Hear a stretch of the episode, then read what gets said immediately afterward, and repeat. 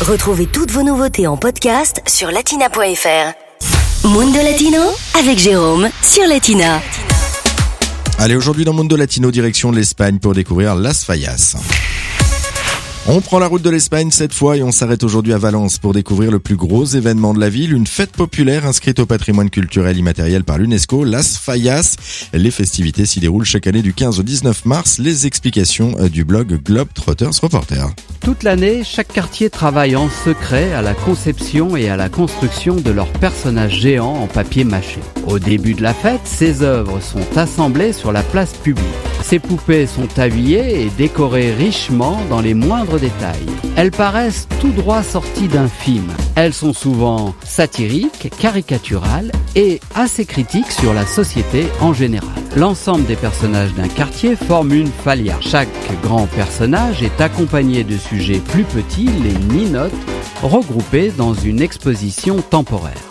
Et ces faillas, eh bien, elles sont très nombreuses. Chaque secteur de la ville expose une falia pour les adultes et une autre pour les enfants, soit en tout plus de 700 falias dispersées dans les rues et places de Valencia.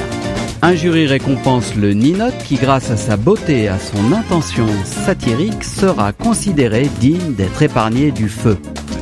Les ninotes récompensées chaque année sont intégrées au musée afin de constituer le patrimoine de cette grande fête populaire.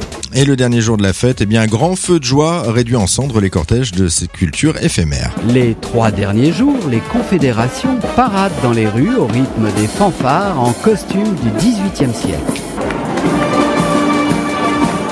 Le 18 mars, toutes les commissions convergent vers la place de la Basilique pour une offrande de fleurs à Notre-Dame des Désemparés, patronne de Valenciennes.